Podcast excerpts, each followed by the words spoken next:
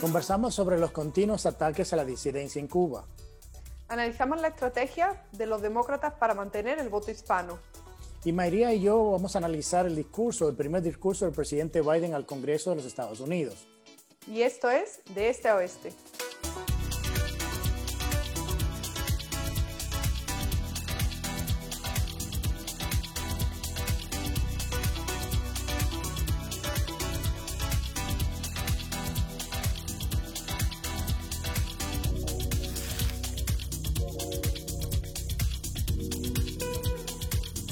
Muchas gracias por estar con nosotros en este nuevo programa de Este a Oeste. Le saluda Willy Lora desde Ginebra, en Suiza. La doctora María Herrera Mellado desde Miami, Florida. Antes de comenzar con nuestro invitado y con nuestra primera introducción, quiero recordarles que si no se han suscrito a nuestro canal, por favor lo hagan dándole un clic a la campanita que están viendo en pantalla. Es muy importante para nosotros que ustedes se registren para que puedan de esa manera recibir las notificaciones cuando subimos nuevos contenidos, además de seguirnos en las redes sociales. Bueno, tenemos a nuestro primer invitado, Jorge Luis García Pérez, conocido también como Antúnez, un expreso político cubano y un activista defensor de los derechos humanos. Es un placer tenerte con nosotros, Antúnez. El placer es mío, María, el placer es mío. Muchas gracias a ti y a todas las personas que hacen posible una, una comunicación como esta. Claro que sí. La última vez que nos reunimos, nos reunimos en el Bayshore, estábamos defendiendo la hispanidad, el legado español y el ataque por parte de Black Lives Matter a eh, las estatuas como la de Cristóbal Colón o Juan Ponce de León. ¿Qué ha cambiado en Túnez? ¿Qué piensas? ¿Ha avanzado la cultura de la cancelación desde exactamente el año pasado hasta este? Bueno, sí y no. Eh, porque no ha cambiado en el sentido eh, positivo, pero sí persiste ese, ese discurso de odio, ese discurso extremista, ese discurso racista de esa extrema eh, izquierda, de esa extrema izquierda que lamentablemente tiene secuestrado al partido, aparte del Partido Demócrata, y utiliza el tema racial, en este caso el tema racial contra los negros, para sus fines políticos.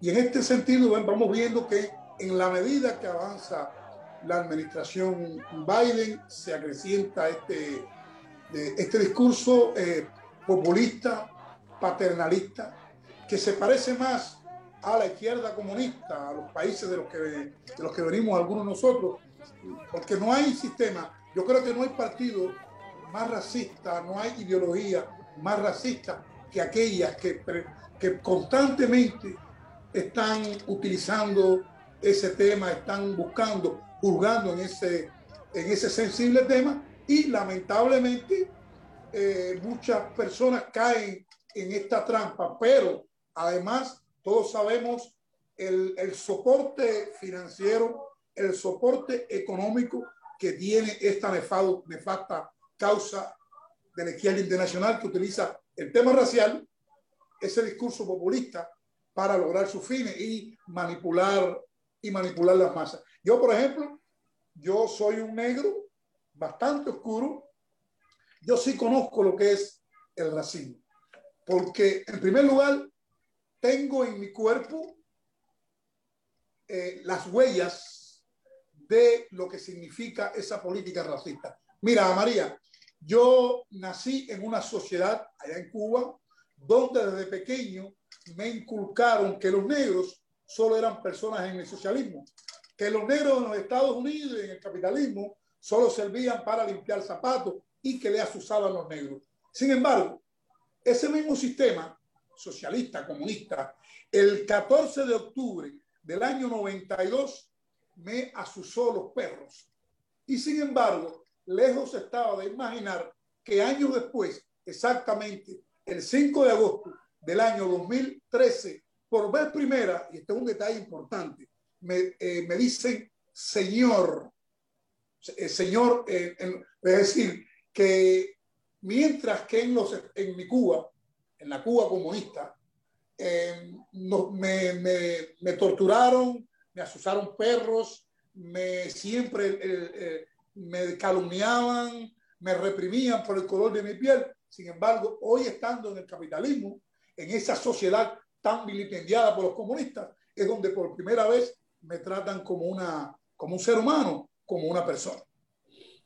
Sí, eh, Antonio, te quería preguntar en, en esa misma línea. E, en el discurso del presidente Biden esta semana al Congreso, él, habló de que Estados Unidos tiene un problema endémico de racismo y yo creo que eso sorprendió no solamente a, mí, sino a muchas personas, eh, sabiendo muy bien que en Estados Unidos hubo un presidente negro por ocho años, un secretario de defensa negro, un secretario de Estado eh, eh, mujer y negra, además de, de, Colin Powell, que también fue negro. ¿Por qué tú entiendes y crees que este movimiento de izquierda y socialista utiliza mucho el término del género, el tema, el tema racismo, para, para dividir tanto una población? Mira, entre otras cosas, y no podemos y tenemos que, tenemos que reconocer algo, eh, el problema es que muchos de los negros, muchos de la comunidad negra en este país padeció esa una situación difícil. Todos sabemos lo que sucedía en este país con eh, el tema racial antes del movimiento de los, de los, derechos civiles. Todo el mundo sabía eso. No lo vamos, eh, no lo vamos a ocultar. Pero eh, todos sabemos que las comunidades negras, en, muchas comunidades negras, quizás no tengan la preparación política, educacional, tienen muchos prejuicios también y el régimen, o sea, ahí la, la izquierda utiliza ese tema porque estos sectores son fáciles para la son, son fáciles para la manipulación, porque muchos tienen el dolor todavía de lo que sucedió a sus padres y lo que sucedió. Pero yo siempre le digo a, a los blancos, le digo, mira, tú no tienes culpa de que tu tatarabuelo haya esclavizado a los míos. Esa no es la culpa tuya. Entonces, hay un problema racial aquí y lo voy a, lo voy a explicar. Mira, cuando un negro, cuando un blanco mata a un negro, sea un policía, y, y, y déjame explicarle algo. Yo digo negro porque a mí no me gusta usar el tema ese de afro ni de moreno, porque para mí esos, eh, esos eufemismos son una, una, manera un poco solapada de racismo. El negro, el negro y a mucha otra. Eh, cuando un negro, cuando un blanco mata a un negro, sobre todo si es un funcionario, los grandes medios de prensa, los Telemundo, la Univisión, eh, los poderosos medios internacionales hacen una tormenta en ese vaso de agua. Es bien. Pero cuando es al revés, cuando es un negro el que mata a un negro o un negro a un blanco, prácticamente hay un silencio. Y te lo voy a demostrar. Mira, hace unos meses, quizás hace un año, un negro, no sé en qué, no sé en qué parte una persona de la raza negra asesinó con disparos en la cabeza a un niño blanco. Eso prácticamente eh, no trascendió. Si hubiese sido a, la inversa, yo creo que cuántas ciudades en este país se hubieran, eh, se hubieran quemado. Mira, hermano, el problema racial es un fenómeno sociológico, es un fenómeno que está en la mente de las personas. Cuando el, el negro Freud murió a manos del abusador Chawin, porque una cosa no desmiente, la, no, no, no, no puede quitar la otra. Sí. Chawin era un abusador, merecía la prisión, no sé si merecía, en este caso, porque no soy un jurista para juzgar la cantidad de, de, de años que le van a, lo van a sancionar, pero sí merecía estar preso porque cometió un delito. Ahora, lo que sí no ha estado probado nunca no hay elementos de, de, juicio, no hay argumentos, es que el crimen o la muerte o el asesinato, o como querramos decirlo, haya tenido carácter racial. No hay una grabación en que Chávez le haya dicho a, a, a, Floyd negro mono, negro de mierda o todo eso que en Cuba no dicen a los negros cuando nos están dando golpes. Lo, lo que sí sucedió es que fue un abuso. Fue un abuso y yo lo condeno, pero no, no lo condeno porque eh, eh, Freud haya sido negro. No, yo lo condeno porque Freud fue un ser humano que murió. Así que el, el veredicto dictado contra Chadwick, lejos de, de, esas cosas, lo que me da a mí es una satisfacción, me da una mayor, un mayor argumento para admirar el sistema judicial de este país, un sistema totalmente independiente, porque en Cuba son muchos los, los, los Floyds que han sido asesinados. Y yo te puedo mencionar muchos aquí Y nunca, nunca un oficial, nunca un funcionario ha pagado ni con un día de cárcel. El que asesinó a Cabillazo, que le reventó literalmente los sesos al negro Samuel Simpson González en la prisión Kilo 8 de Camagüey en julio del año 1995, no pagó un día, fue ascendido. El, el oficial que le retiró el agua durante 18 días a Orlando Zapata Tamayo, negro también, no pagó un día, todavía es un alto oficial del Milín. Es decir, en Cuba golpean, asfixian, en Cuba son miles los Chowi, los, los Floyd, que están pidiendo, déjame respirar, que me ahogo. No solo por la bota puesta, sino por la falta de libertades, sino por la falta de oportunidades, ese racismo institucional que existe en Cuba. Y te lo digo con toda propiedad, con toda propiedad, porque yo cumplí doble sanción. Yo estuve en Cuba 17 años y 38 días. Yo salí un día de mi casa con 25 años y 15 días y regresé con más de 44 años. Era un joven lleno de esperanza, lleno de ilusiones, lleno de sueños y sufrí doble prisión. Una por oponerme a la criminal tiranía de los hermanos Castro y la otra por ser negro, porque ellos nunca me perdonaron a mí que yo fuera negro. Ellos piensan que los negros en Cuba los utilizan para su campaña política. Entonces, en este país, en este país, los negros son una moneda, son un producto de mucho peso que la izquierda lo está utilizando. Cuando nosotros participamos en las marchas, en esa que mencionaba mi querida amiga, eh, en contra de los, los, los, vandalizaciones de las estatuas, de las estatuas, alguna gente me, me comentaban que como yo, siendo negro, fíjense para que usted vea el racismo, como yo siendo negro voy a estar participando en esa protesta y por qué no con los blancos es decir, que se, hasta, hasta en eso somos racistas. No, yo estoy ahí porque yo estoy de parte de la civilización, yo soy un negro de parte de la obediencia, yo soy una persona que lucha más allá del color de la piel, más allá de la raza, más allá de cualquier extracción social. Cuando yo fui, y esto no es para hablar, porque fue hablar un poco a veces de uno, cuando, yo fui uno de los primeros opositores, líder de la oposición dentro de Cuba, que me opuse a la, es decir, a la, candidatura de Barack Hussein Obama en su primer mandato. Hubieron personas, algunas, con las mejores de las intenciones, me decían, Antonio, pero ¿cómo tú, siendo negro, vas a estar en contra de, Obama? Le dije, mira, yo, a mí no me interesa el color de la piel ni la raza eh, de la persona que esté en la Casa Blanca. A mí me interesan los principios, a mí me interesa la línea a seguir y sobre todo el compromiso con Cuba. Y la, el, tiempo Dios me dio la razón. Pensaban que un negro en la Casa Blanca le iba a quitar el discurso a Fidel y no fue así. Porque la izquierda se mueve permanentemente. ¿Cuál es la ventaja que la izquierda nos lleva a nosotros? Que la izquierda trabaja a diario. Nosotros muchas veces nos acordamos cuando hay elecciones, cuando hay una situación. La izquierda trabaja en las universidades. Mira, hermano, esos jóvenes de los Black Mares, tanto los blancos como los negros, que vandalizaron, que saquearon, que robaron, que golpearon personas de la raza blanca y de la raza negra en todo el país hace unos meses. Esas personas eran lo que hace esos cinco o seis años eran los estudiantes. Eran esos estudiantes que estaban siendo eh, adoctrinados, que estaban siendo formados por esa ideología, enseñando en las universidades de este propio país a respetar, adorar, adorar Che. Y por eso yo admiro mucho a María, eh, que fue quien me invitó a esta, porque ella es una persona que ve las cosas, ve este, este fenómeno, lo ve en su propia raíz. Estas manifestaciones, como tantas otras que pueden ocurrir, que podían ocurrir los que quisieron, que, porque había muchos que estaban allí frente al tribunal deseosos de que Chagui saliera eh, eh, absuelto para seguir vandalizando y seguir. Correcto. Entonces, no solo tenemos que trabajar en este sentido político, sino que tenemos, tenemos que crear un movimiento, una iniciativa, no sé, que vaya a las universidades, que, y, y a ti que me ves, que tienes hijos, que tienes nietos, que tienes sobrinos, a ti que te preocupa el futuro de este país, que me estás escuchando, que me estás viendo, por favor, ve a la educación de tus hijos.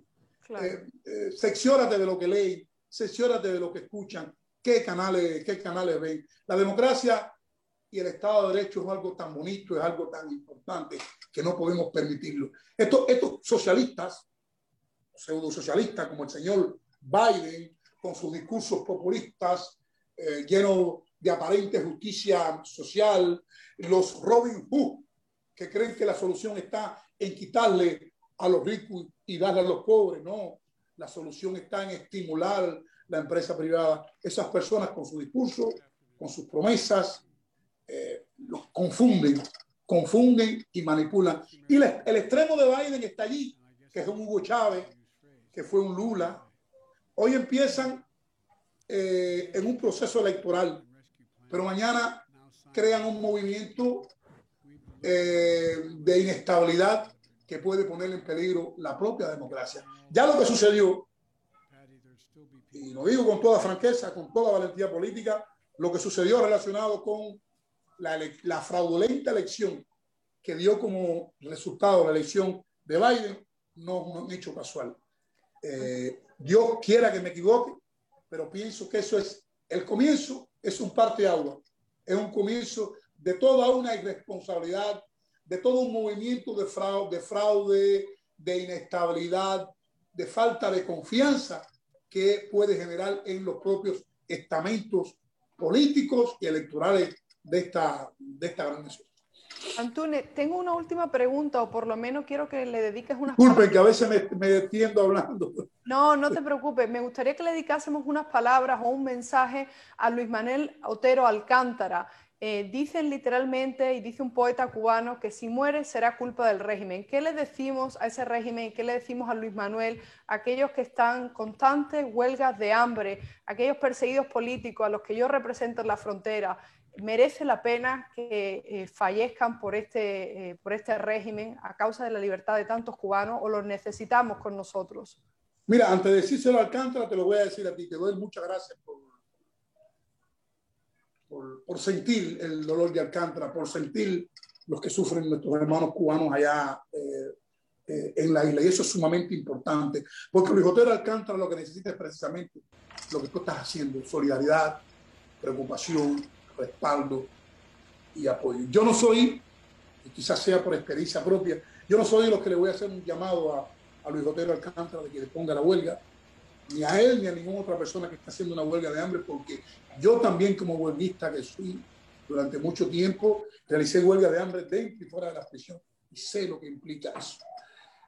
Pero sí decirle a los cubanos que están viendo el sacrificio de Luis Otero Alcántara, que sepan que ese sacrificio es por ellos, es por todos, y que ese despertar que está teniendo lugar dentro de Cuba, esa pérdida del miedo, es el comienzo de esa verdadera revolución, si cabe la palabra, de ese estallido social que va a poner en jaque la dictadura. Creo que el cambio comenzó, el cambio, pero el real cambio, no el cambio que pretenden hacerlo dialogueros o personas con acercamiento al régimen. El cambio, ese cambio necesario que tiene ese, esa base popular está ocurriendo. Ya están prendiendo esas llamas de rebeldía que van, o sea, esas chispas que van a prender la llama. Esas chispas ya tienen nombre, Luis Botero Alcántara, Márquez Solvo, el Movimiento San Isidro, la Academia Julio Machado, la Unión Patriótica de Cuba,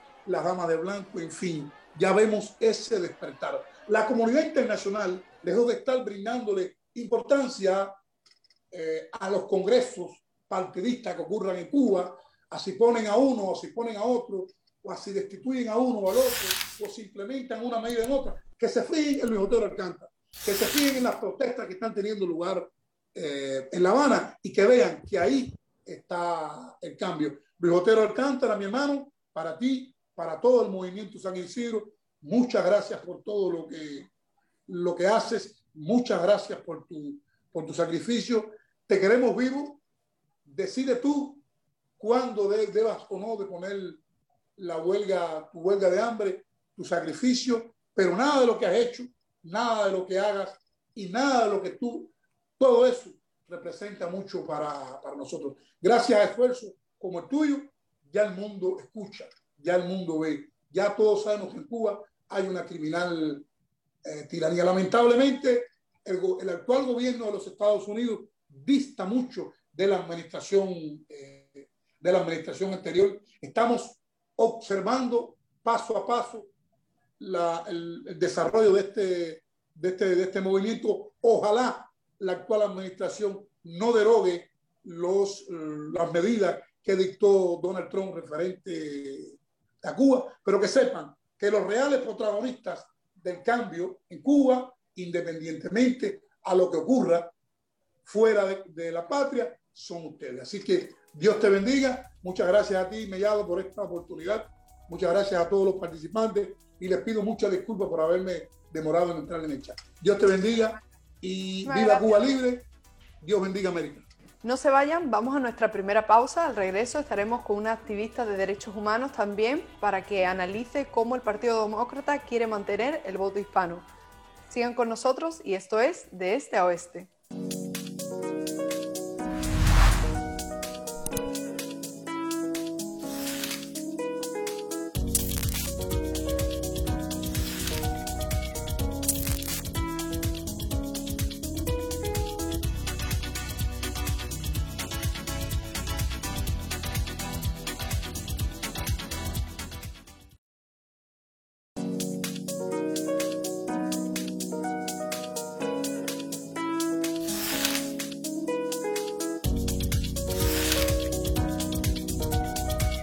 Gracias por continuar con nosotros en este nuevo segmento de Este Oeste. En este momento vamos a traer una invitada muy especial al programa. Es la influencer de Estados Unidos y también eh, eh, trabaja con temas de derechos humanos. Es Liuz eh, Santi Esteban. Liuz, qué bueno tenerte. Gracias, Willy. Siempre un placer estar contigo por acá vamos a tratar contigo el tema del voto hispano y el Partido Demócrata. Hemos visto la gran preocupación por este partido, ya que muchos de estos votantes hispanos han comenzado a salir del Partido Demócrata y se han comenzado a unir al Partido Republicano. ¿Crees tú que es que el mensaje eh, de que ellos le vienen o le han venido dando al voto latino por muchos años está fallando y están buscando ver de qué manera pueden eh, recuperar este voto o por lo menos parar la fuga hacia el Partido Republicano? Bueno, ellos están fallando desde hace mucho tiempo porque se han ido radicalizando en los últimos años. Yo pienso que se han dejado secuestrar el partido por el ala más radical de la izquierda en los Estados Unidos y los latinos estamos huyendo de precisamente ese tipo de políticas y ese tipo de políticos. Entonces, es lógico que cada vez más latinos se hayan ido al Partido Republicano porque no queremos, obviamente, que suceda en Estados Unidos lo que tenemos en nuestros países. Ellos eh, tienen que tomar medidas y lo primero que tienen que hacer es sacar a los demócratas radicales, eh, izquierdistas radicales de la dirección del partido. Yo pienso que ahí es donde está su peor error, en las políticas de extrema y en el discurso de, extremo, de extrema izquierda también. Bueno, Liu, y también a nivel internacional vemos que la izquierda sigue eh, por lo menos defendiendo que ellos son los únicos que defienden a las minorías y también concretamente a las mujeres. Esta semana tuvimos una malísima experiencia con Martín Guevara en España, el sobrino de sanguinario Che Guevara, que atacó a, primero a Rocío Monasterio, que es cubana española, eh, y se postula a la presidencia de Madrid por el partido político Vox, pero también atacó directamente a Andrés Alburquerque y a mi persona porque dice que nosotros, bueno, pues que no tenemos consideración con los inmigrantes indocumentados e ilegales, con los menores y realmente acabó descalificando a un negro, el caso de Andrés Alburquerque, y a una mujer en mi caso. ¿Qué piensas tú que deberían de responderle las minorías y también las mujeres a la izquierda cuando quieren apropiarse del movimiento feminista o del movimiento de, eh, por ejemplo, Black Lives Matter? Deberían decirle, mira, no me representas, deja, no me ayudes, deja, no, no quieras eh, pensar por mí. Es, eh, desgraciadamente, la izquierda se ha apropiado de la, todas las minorías, lo mismo las mujeres y en los temas raciales también, igual que los temas migratorios. Pero hay una realidad. En este caso muy específico del señor Guevara, eh, me, ha sorprendido porque realmente yo tenía una relación cordial con él y ha roto conmigo a raíz de este argumento que ha tenido, acusando a Rocío Monasterio de que su padre eh, fuera eh, un explotador o no. Y esto es sumamente eh, curioso que le haga este, este, esta comparación porque eh, su, su, tío fue un hombre que mató a miles de cubanos en Cuba y fue un hombre que promovió el comunismo y que se paró en la ONU y dijo estamos fusilando y seguiremos fusilando mientras haga falta fusilar. Es decir, era un asesino en serie. Entonces, ¿cómo eh, por esa regla de tres ahora se le podría él culpar por lo que ha hecho su tío ¿no? en el pasado? Eso empezando por ahí. Lamentablemente, los, las personas han llegado a ser eh, tan fanáticos antitrompistas que han perdido el respeto por, eh, el pensamiento ajeno, por la diferencia, por la disidencia, o sea, la diversidad está precisamente en respetar eh, lo que no está completamente en tu línea de pensamiento. No quiere decir que lo aceptes, no quiere decir que comulgues con un pensamiento contrario, pero por lo menos puedas debatir con respeto y con argumentos. O sea, ¿por qué vas a llegar al insulto personal? Cuando tú pasas al insulto personal es porque sencillamente no tienes un argumento para defender la idea que tú tienes. Y en el caso de la izquierda con el tema de las mujeres, por ejemplo, son muy hipócritas son muy hipócritas con el tema de las mujeres, son hipócritas con el tema de los, de los inmigrantes y con el tema racial. Con el tema de las mujeres, por ejemplo, defienden eh, que son muy feministas, pero están a favor del aborto, que mata más mujeres que cualquier otra violencia en el mundo, más que la violencia machista, más que la violencia de los coyotes, del tráfico humano, de lo que sea. Entonces, eh, se abortan más mujeres todos los años y igual que más negros. O sea, es la primera causa de muerte tanto de mujeres como de negros. Y eso entonces no hay problema. En ese momento, el aborto, eh, la mujer sí puede decidir matar. Lo que defienden es la violencia en ese punto específico, es mi posición. Y también con respecto a monasterio, es muy injusto que la tilden de xenófoba cuando ella misma proviene de una familia de migrantes, cuando ella misma es cubano-española. Y eh, eh, lo que pasa es que eso no, no cabe dentro de la narrativa de la izquierda porque se le sale, es mujer, emigrante, o sea, no, se le sale completamente de las manos y son tan racistas, porque al final es racista eh, y discriminatorio ese argumento de que si tú eres mujer o eres negro o eres gay, pues tienes que ser de izquierdas, ¿no? ¿Por qué? Si somos diversos, ¿por qué no vas a... Si tú estás defendiendo la diversidad, pues entonces respeta que hay diferentes pensamientos y que no, no por mi raza, ni por mi género, ni por mi preferencia sexual, yo soy nada, ni me puedes juzgar por eso, porque ese es el principio de discriminación, precisamente. Yo que me estás juzgando por lo que soy y no por lo que yo hago. Entonces, yo no puedo cambiar que sea mujer, yo no puedo cambiar lo que yo soy. Tú tienes que juzgarme por mi carácter, por mis acciones, por mis capacidades al final. Entonces, eh, aunque ellos dicen que están eh, por una sociedad más inclusiva y en contra del racismo, al final son racistas, son misóginos, son xenófobos, son ellos. Porque los menas, en el eh, caso de España, que son los menores no acompañados, me da mucha gracia que los defiendan como niños, pero no estamos hablando de niños, estamos hablando de muchachos que son adolescentes, muchas veces violentos, que en grupos se, han dedicado a violar y a aterrorizar mujeres. Entonces, esas mujeres que están sufriendo de esa violencia, nadie las defiende. No veo a la mujer de Pablo Iglesias defendiendo a esa mujer. No veo a Martín insultado porque han violado a chicas este, estos grupos de muchachos. Es, una hipocresía, una hipocresía increíble. Y, viendo, el, tema, como tú dices, de que el, tema es no, no, tener argumentos. Es muy fácil poner los calificativos y, ser hipócrita en cuanto al mensaje, inclusive llamando fascistas a muchas personas cuando en realidad vienen siendo ellos terminando lo que son fascistas. ¿Tú crees que mucho de eso es lo que están viendo algunos votantes latinos en Estados Unidos, que ese mensaje engañoso, que no es, que no es honesto, eh, ya la gente se ha comenzado a despertar y se ha dado cuenta del daño no solamente que le ha hecho, que ha hecho en Europa, en Latinoamérica, pero que también ahora se ve que está haciendo y pasando en Estados Unidos? Totalmente. Ellos han eh, visto que el mensaje de la izquierda es continuamente eh, un mensaje de odio, es un mensaje de terror, de miedo, de implantar una ah, narrativa continuamente para que tú estés en pánico, para que entonces al estar en pánico te dejes controlar y te justifiquen que, por ejemplo, por el tema de la pandemia o por el tema de la violencia, pues entonces mira, mejor quédate en casa, mejor usas mascarilla, mejor te vacunas cuando yo digo, si no te vacunas no puedes viajar, si no te vacunas no puedes, eh, va a llegar el momento que no te van a dar una prestación de seguridad social o de desempleo si tú no estás vacunado o si tú no haces lo que ellos quieren. O sea, nosotros estamos viendo la comunidad latina en los Estados Unidos, desgraciadamente, cómo ellos están avanzando hacia un control de la sociedad, como pasa en nuestros países de orígenes, y hacia un, uh, una coartación, una eliminación de muchas libertades que sabemos nosotros perfectamente cómo acaba. Y acaba en dictadura, acaba en eh, pobreza, en miseria, en muerte, es, eh, no tiene otro final. Por eso aquí estamos tan activos, eh, muchos latinos, muchas personas en la comunidad de varias ciudades están muy proactivos porque tememos que esta radicalización del discurso demócrata pues termine en dictadura. Gracias, Luis María.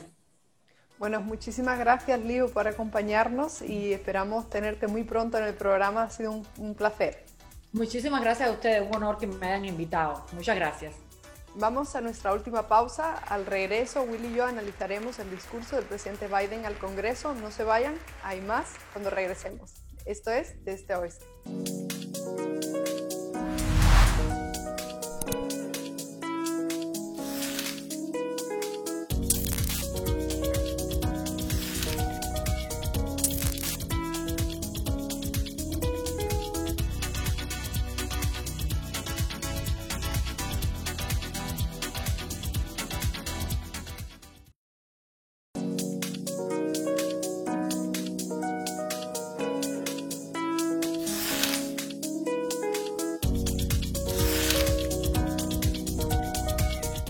Estamos de regreso con nuestra última parte de, este oeste. María y yo vamos a analizar ahora el famoso discurso del presidente Biden, su primer discurso al Congreso uh, en este año y desde su presidencia, celebrando los 100 años, los primeros 100 días, perdón, de su gobierno. María, quería preguntarte de una manera general, ¿cómo calificas o cómo viste tú el discurso del presidente Biden? Bueno, en términos generales fue un discurso un poco eh, básico para lo que esperábamos. Vimos una Kamala Harris y una Nancy Pelosi muy felices detrás del presidente, aplaudiendo de una forma muy entusiasta para realmente lo que estaba diciendo Joe Biden. Se apeló definitivamente a políticas socialistas, a políticas que apoyan el estado de bienestar, pero un avance en la agenda quizás de la izquierda autoritaria, porque ellos piensan seguir avanzando en, por ejemplo, en, el establecimiento del salario mínimo interprofesional a los 15 dólares. Se interpeló y se hizo una eh, alusión a los sindicatos, a la educación pública, se omitió también la crisis en la frontera y en términos generales, pues yo creo que el presidente Biden dijo una serie de afirmaciones que no fueron realmente ciertas, pero que su base, la base sobre todo de izquierda y de izquierda más radical, pues aceptó y además eh, quisieron que el resto del mundo eh, lo diese como hecho, ¿no? Sí, yo creo que para mí fue importante dentro del discurso, de las, lo más, las cosas más importantes fueron las que no se dijeron, las que faltaron en el discurso. Como tú decías, el tema de su crisis doméstica, su primera crisis, que todavía es una crisis mayor, de eh, que es en la frontera, la crisis humanitaria, no se tocó, se pasó muy por encima. ¿Por qué tú crees que en, ese escenario donde él pudo haber hecho un caso o, haber puesto o hacer un discurso más coherente en el tema de la crisis en la frontera, en la frontera no lo hizo? ¿A qué tú crees que se debió eso? Bueno, yo creo que quiso echar balones afuera, eh, literalmente. Yo no le interesaba hablar de la crisis migratoria, de la crisis humanitaria. Hemos visto una Kamala Harris, además, que esta semana se ha negado a visitar esos, eh, digamos, esos centros de detenciones y en varios debates internacionales en los que he participado, la mayoría de contertulios eh, critican muy seriamente al presidente Biden y también a la vicepresidenta Kamala Harris por esta gestión en la frontera. Pero María, el presidente Biden también en su discurso eh, cuando se juramentó de presidente, habló mucho de la unidad y de la unidad en todo el país y como venía a ser un agente de, para unificar el país. Sin embargo, en este discurso habló muy directamente de que Estados Unidos es un país que tenía un problema endémico racial, lo cual obviamente yo creo que eso no es cierto. ¿Qué te pareció a ti esa parte? Bueno, lamentablemente parece ser que la administración Biden y Harris están compradas de esa extrema izquierda, la izquierda radical, de ese movimiento como Black Lives Matter, que ha sido destapado pues, comprando, adquiriendo varias mansiones. Y como analizaremos eh, en futuros programas, nos daremos cuenta que a cualquier persona que vayamos entrevistando en este país dará siempre la misma respuesta, que no es cierto, que es simplemente un discurso populista. Y yo creo que algo que me llamó la atención fue cuando eh, Joe Biden dijo y, preguntó que si realmente los estadounidenses deberían de seguir eh, preguntándose si ellos de verdad encajan en este país. Y la realidad es que todos encajamos en este país, vengamos como refugiados, asilados, seamos negros, blancos, chinos, o sea, musulmanes, cristianos. Es una lástima porque en vez de un pues eso hace que eh, continuemos eh, de forma, digamos, eh, individualizada y con miedo al, al prójimo. Yo creo que uno de los puntos también que a mí me llamó mucho la atención de querer que él quiso tomar el protagonismo y el liderazgo de que fue la persona en cierta manera como que no había vacunas ni había un, un sistema de distribución de las vacunas cuando él llega a la presidencia, lo cual debió aprovechar ese momento para buscar esa unidad y decir y darle crédito a quien en realidad se lo merece, que la administración pasada trabajando con la industria privada, con las farmacéuticas privadas, pudieron dejar dos vacunas para cuando llegara, llegó a ser presidente, porque él se vacunó y todavía no se había juramentado, o sea que la vacuna ya existía. Y lo que ha hecho ha, sido es invertir más en, en expandir la distribución de las vacunas, porque cuando él llega ya se estaban distribuyendo un millón y pico de, vacunas por día. Entonces yo creo que eso fue, eh, me pareció un poco deshonesto y, una, y faltó, y le faltó utilizar ese momento político para poder ayudar a curar asperezas y a, y y a darle y a, pasar esta rama de olivo y decir, no, o sea, durante la administración pasada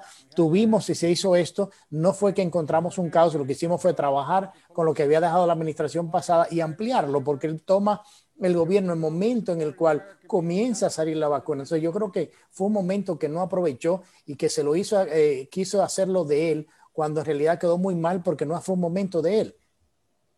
Sí, tienes toda la razón. La verdad es que parece que solo están buscando la unidad cuando se trata de temas puntuales en los que ellos quieren sacar rédito, como por ejemplo el caso de la crisis migratoria. Sin embargo, como tú bien mencionas, en el tema de la vacuna han querido borrar el legado de Trump, han querido anularlo y además han mentido eh, descaradamente porque eh, no tenían un plan. Donald Trump sí lo tenía y como tú bien dices, había vacunas, se estaba vacunando a las personas y es triste porque estamos hablando de eh, la, digamos, la circunstancia o la coyuntura más importante en este momento a la que nos enfrentamos, la crisis sanitaria. Sí, es, es increíble. Yo también me quedé, para mí, mucha de la preocupación también en este discurso es que hablar de 6, hablar de 6 trillones de dólares y hasta 10 trillones de dólares eh, aumentándole a, la deuda del país es algo impensable. Y hablar de esa cantidad de dinero como si el dinero se imprimiera en, en, árboles fue muy preocupante. Es, una deuda muy grande que el país que él quiere, a la cual él quiere asumir para agrandar el gobierno y para tener más burocracia, yo creo que en realidad va mucho más en detrimento. Y hablando con los mismos eh, economistas, analistas económicos, están muy preocupados con el futuro del país, con un endeudamiento tan fugaz, tan rápido, eh, con, con, cantidades, o sea, que llaman tanto la atención, o sea, dos trillones por aquí, tres trillones por allá. Algo que tú dijeras, bueno, pero si la economía lo puede mantener y resolver, ¿por qué no? Pero la economía no está en esa situación. La economía se está recuperando después de una pandemia. Acordémonos que la economía cuando llega la pandemia ha sido, era una de las más fuertes en la historia, con un crecimiento amplio, con un desempleo bajo, pero la, la pandemia lamentablemente eh, eh, acabó con esa economía y se ha comenzado a recuperar. Entonces, pensar en endeudarse de esta manera sin tener las posibilidades de crear los empleos al mismo tiempo, aumentando los impuestos a las empresas y a, las, a los inversionistas, en cierta manera asustándolo de invertir, de crecer en Estados Unidos. No sé de qué manera piensa el presidente Biden o ha estado pensando su administración que van a pagar por un endeudamiento tan rápido como el cual ellos están pretendiendo eh, pasar en el Congreso. Bueno, yo creo que son políticas muy irresponsables. A mí me molestó particularmente el ataque a Wall Street. Eh, las personas, eh, por lo menos la izquierda en este país, la mayoría de los países, parece ser que tienen eh, una inquina, un odio hacia la bolsa del mercado. No saben cómo funcionan, no saben que eso repercute en las pensiones, que todos nos beneficiamos, que eso es parte de un mercado libre, de, la belleza que tiene este país y de lo que es el capitalismo en sí, ¿no? Pero, pero bueno, el tema de los impuestos definitivamente va a alejar, va a asustar a los inversores y por otra parte los ejemplos que él ponía de personas que no podían llegar a final de mes, que no tenían comida, un plato sobre la mesa, pues eh, lo cierto es que a esa persona, por supuesto, hay que echarle un cable, pero la realidad que vivimos y con la que nosotros nos enfrentamos es que hay muchísimos empresarios que dicen que les está siendo imposible contratar a las personas porque se niegan a trabajar, porque es más fácil cobrar el desempleo y esto eh, va a tener unas consecuencias. Es, es lastimosamente, el, digamos, el, la marca insignia del Partido Demócrata, un endeudamiento del que ellos no se van a responsabilizar, pero sí van a hacerlos nuestros familiares más cercanos, nuestros hijos, eh, nuestros nietos, que van a heredar un país, el país más endeudado del mundo y sobre todo lo que quieren también hacer es el país más endeudado y el que se arrodille ante cualquier eh, circunstancia mm, que en contra. Bueno, gracias María. Eh, llegamos con esto al final de nuestro análisis, de nuestro análisis en, en, este programa de Este a Oeste. Como siempre, aquí los esperamos cada semana con, con mucho contenido interesante, así que te doy un segundito María para que se despida. Bueno, muchísimas gracias por la sintonía, los esperamos la próxima semana y no olviden suscribirse al canal claro, sí, como, como dice María, si no se han suscrito, por favor, a la campanita un clic para que se suscriban y puedan recibir las actualizaciones de nuestro contenido que estamos sacando toda la semana. Así que, de nueva vez, muchísimas gracias a nuestros invitados, gracias a ustedes por estar con nosotros y nos vemos en la próxima semana en una entrega más de Este a Oeste. Que las pasen muy bien.